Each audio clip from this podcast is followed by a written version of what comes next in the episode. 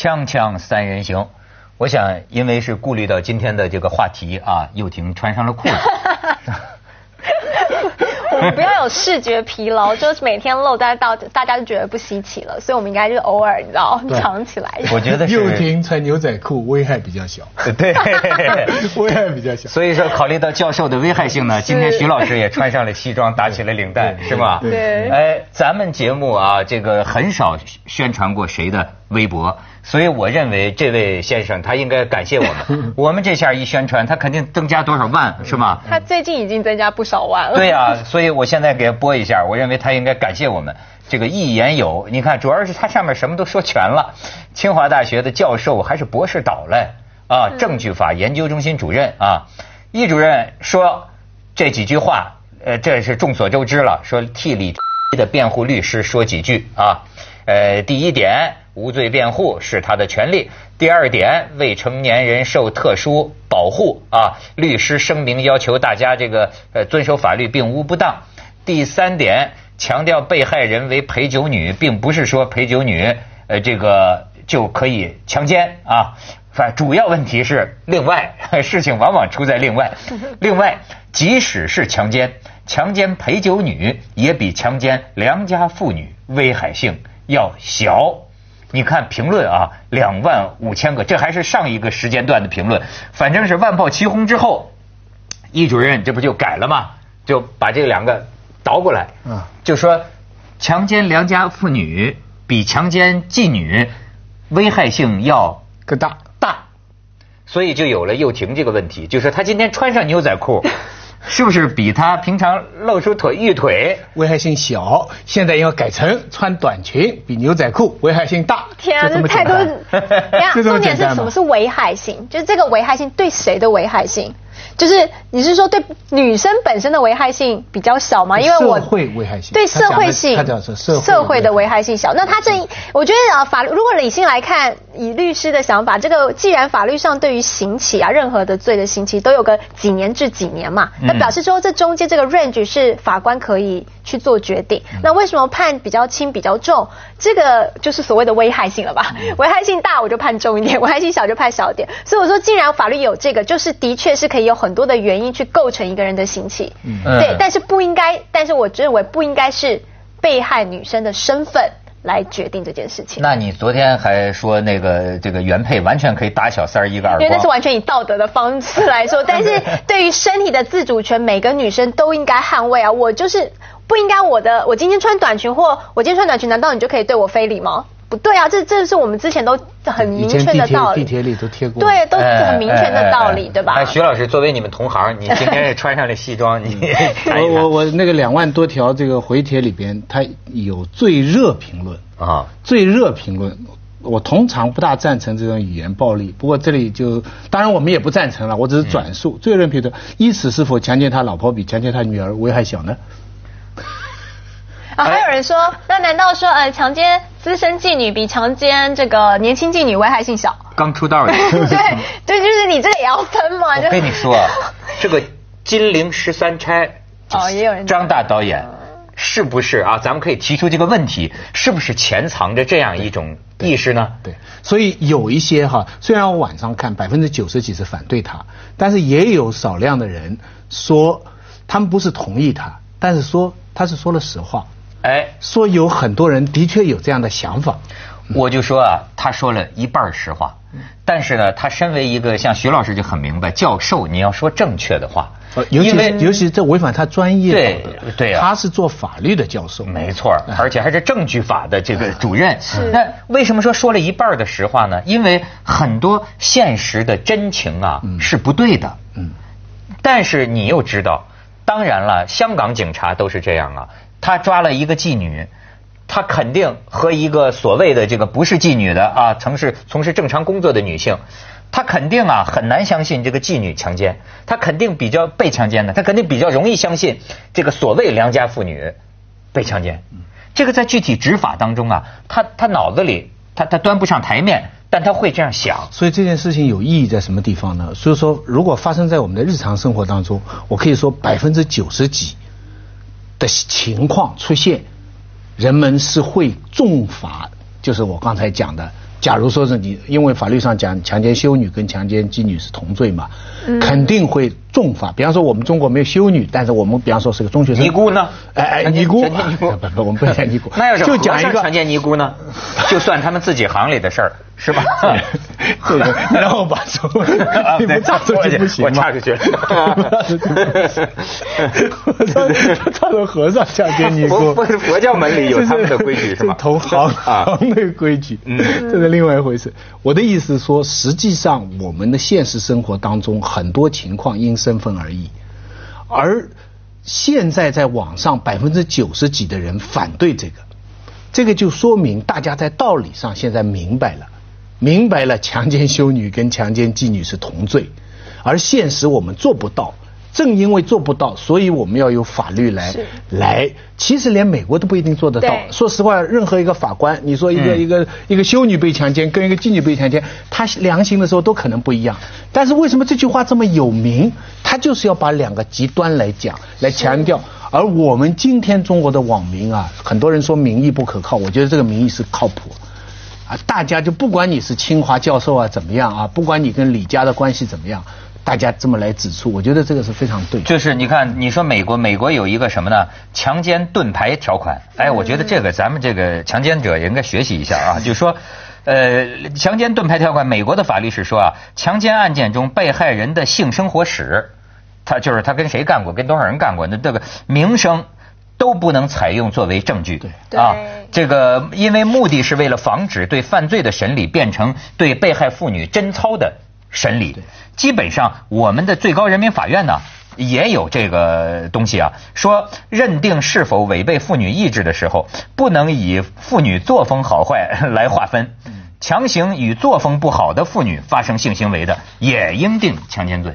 是，所以我觉得这件事情应该在法官的心中，这些法律是应该要深深牢固的在他们的这个心中。律师如果一直的攻击对方的这个身份，我觉得这是律师的职责。如果你要。帮你的这个呃这个当事人做辩护的时候，我觉得难免全世界的辩律师都会拿对方的当初的这个环境，你为什么进这个夜店，是不是表示说你就不排除有一夜情的可能等等？我觉得你可以用这些方式来举证，希望能够游说所谓的陪审团。但是在法官你的心中，这些法律必须要。存在，所以他是这个，就是还是现在好显是律师，还是个主任，不是一个法官出来讲这句话的话，那可能就更严重，会觉得更可怕。律师，他是个大学教授。这个要是随便一个网友发的一条呢，我开始看到我不知道他的身份，我也就没有什么。等到我看到他的身份，我是有点真真的有点生气。而且清华我刚去做过演讲，清华什么？今天上午徐老师到香港书展上刚做过演讲。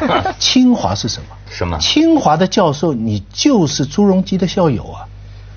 你就是习近平的校友啊！清华开玩笑，清华的名声可以这样被糟蹋，所以我看到这个东西，作为一个教教师的同行啊，我的提出的问题就是说，什么情况下教授该辞职？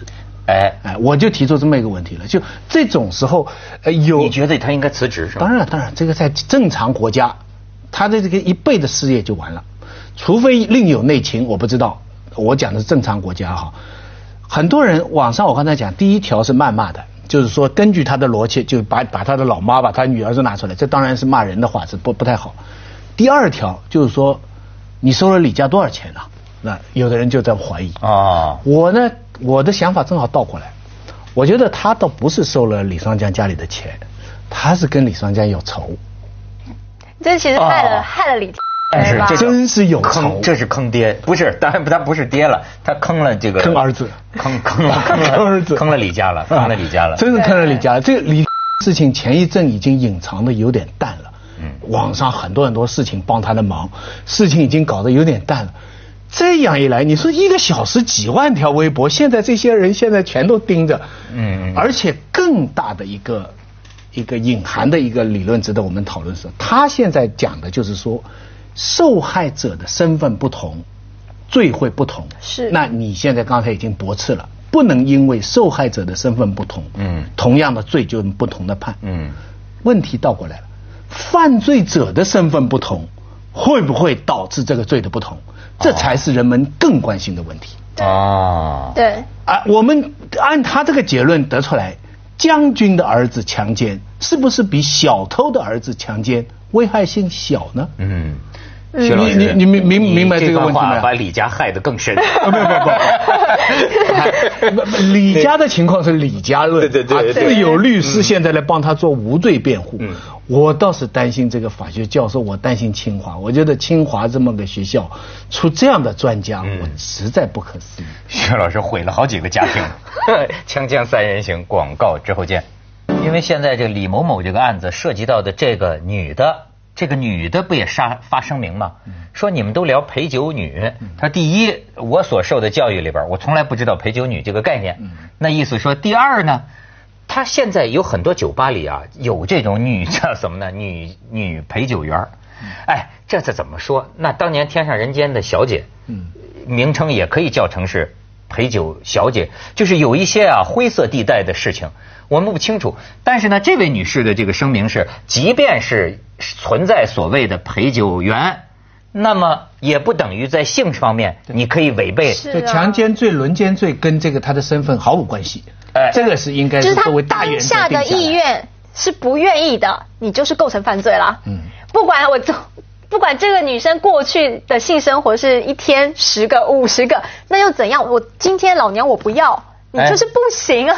对，但是我再反过来说，这个刚才又婷你还关心呢。你知道，他实际上所谓这个危害性啊，中国首例的婚内强奸，过去中国还没有婚内强奸这一说呢。后来就说是修改法律，就说婚内你你强行，这也也也可以算强奸。但是中国首例婚内强奸是什么呢？判三年，缓三年。嗯就是你知道吗？就婚内强奸，实际上判的是非常轻的。嗯，那他是根据什么呢？他是觉得是你危害婚内，你们婚内的强奸。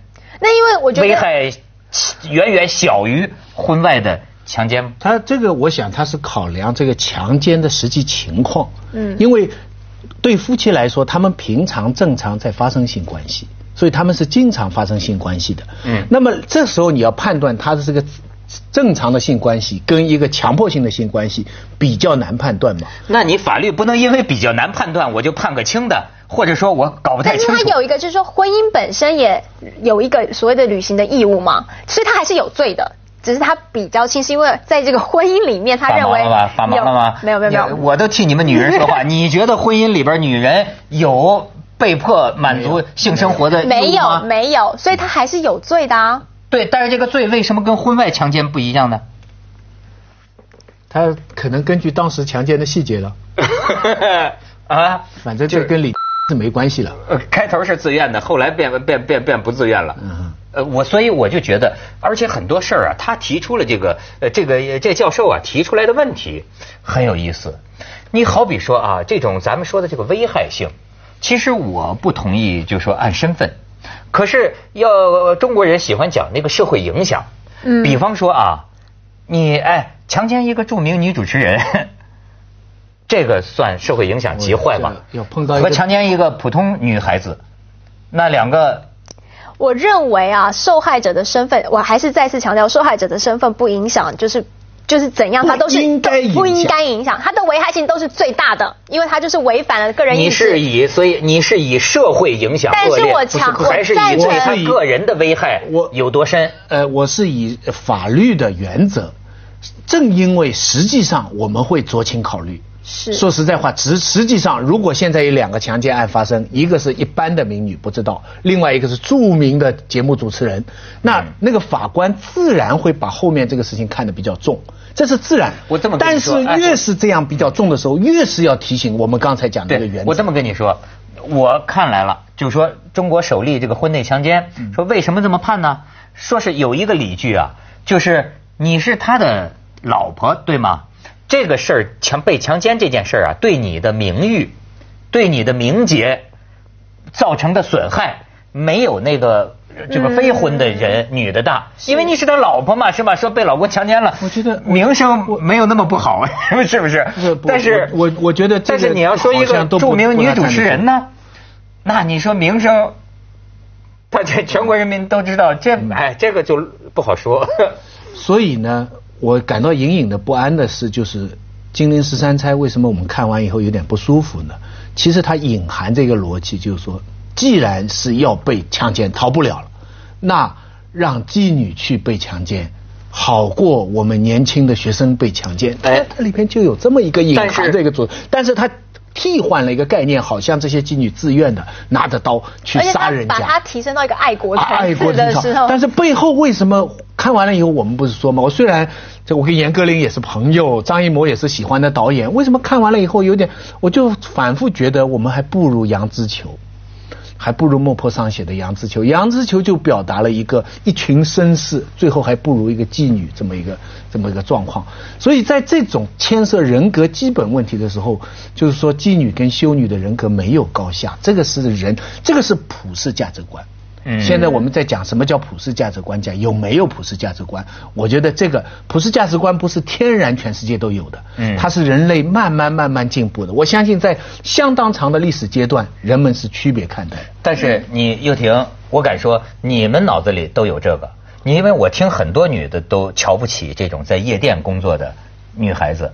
是吧？两回事，瞧不起跟对瞧不起他们就会就给予更少的同情，你明白？他就会觉得活该，谁叫你干这个？不不不，我还是要说一句，就是我再次强调是说，女生都对自己的身体有说 no 的权利，说不的权利。所以不管我在哪里工作，我我是个爱穿短裙短裤的女生，你一样不可以碰我。对，这不表示说我今天爱穿，你可以看，但是不表示你可以。对我怎么样？这这这是两码子事情啊！但是我现在是比较继续担心的是说，呃，现在舆论变得很高，觉得哦，这这个涉案者罪不可赦。可是我们那个强奸这里面还是有个刑期，对不对？怎么判？会不会因为舆论的关系，反而让他加重刑期？那对这个被害呃，对这个嫌犯本身是正义吗？就是法律上，我应该本来应该有个理性的判断，但是我们有舆论的所谓的因素加进来了，那会不会让他的刑情变得最重？但他有必要承受这么重的罪行吗？那又会是正义吗？这我就不知道了。这李佳，感谢你的关心。我提醒你放心了，他们现在起诉的是区级的法院，他根本不会涉及到死刑和无期徒刑。哦，没有到死刑，都是十几年以下的，他根本没有作为一个蓄意的轮奸，因为他是未成年。所以目前的刑期考虑的时候都不会是很高的，但是像大家关心的只是我刚才讲的另外一个问题，就是以前讲的，就王公贵族犯罪是否与庶民同罪的问题。对呀，你讲大家最关心的是王公贵族犯罪这个是否轻于庶民？对，他讲的是否重于庶民？是这两个可能性是不是有可能都存在？我觉得，因为一个王公贵族。去下广告再议，锵锵三人行，广告之后见。我看到好多这个小道消息，又说是什么这个呃妈妈给律师提的要求太高啊，或者是就是说，当时这个女孩子呃这个醉酒呃有没有那么醉啊？而且反抗好像是不是有没有那么激烈的反抗？哎，这强奸罪啊是个很精微的一个东西，但是轮奸罪其实是比较清楚的。嗯，这个轮流发生性行为，警方不是现在叫轮流发生性行为吗？嗯，它比单一的强奸、喝醉酒都更容易判断。你一个误了，后面还一个个跟着误，对不对啊？所以这个事情，我觉得司法上现在，而且辩方律师是无罪辩护啊。你看过这个？我看了整个声明的。啊，所以我后来听到人家把他的网站黑掉，我心里想，真的，他这个虽然。律师都是没良心，都是为客户服务，这我们都知道。但是到这个地步，不怕毁了律师的名声吗？你刚才担心中国的事情，王公贵族是不是获罪更重？我不能完全排除这个可能性，但是我觉得总是轻的可能性比较大。所以这是非常中国的一个想法。只是说，我说既然法律的出现就是应该站在最公平正义以及保护双方的情况，所以。就算是这个十恶不赦的杀人犯，我们也应该给他个律师帮他辩护。我现在看到的几件事情很出名，现在他们说金童玉女嘛，金童就是李李嘛，玉女就是郭美美嘛。虽然他们的情况不一样，但是都有个共同点，就是说谁都看到其荒谬性，但是谁都没有办法，有这么大的势力帮他们。那但是我哎，我觉得有一样就是说啊，你这个骂律师啊。在我们这个社会要推进法治的话，应当节制。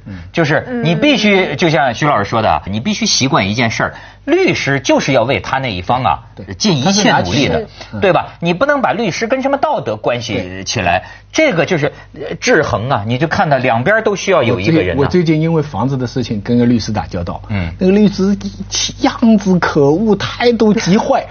把我搞得很坏，但是那个律师很，他把我搞得很气的时候，他说了一句：“我今天是为这个客户服务的。”我明天也可以为你服 务。对对对，他的意思说，你只要给我钱，我也可以把对方的人气成这样。我一看他这副样子，男的开双眼皮，领带掉到裤裆，哎呀，这 多恶心有多恶心的。后来我想，哦，这是他的职业道德。啊，下次我要恨谁，我就雇他。没错，就是在商业上的律师，你会觉得他比较有这种就是嘴脸。但是我意思是，在法律的，就是他也是有。现在看看他那个公民律师嘛，就是说不管任何人，你请不请的这个律师费的话，你都必须，你只要这样上了法庭，政府都应该要给你一个律师帮你说话。我觉得这是基本上保护人权该有的。陈水扁也有是吗，你这个接着下来为您播出《西安楼冠文明启示录》。对，这教授，这教授有点哪壶不开提。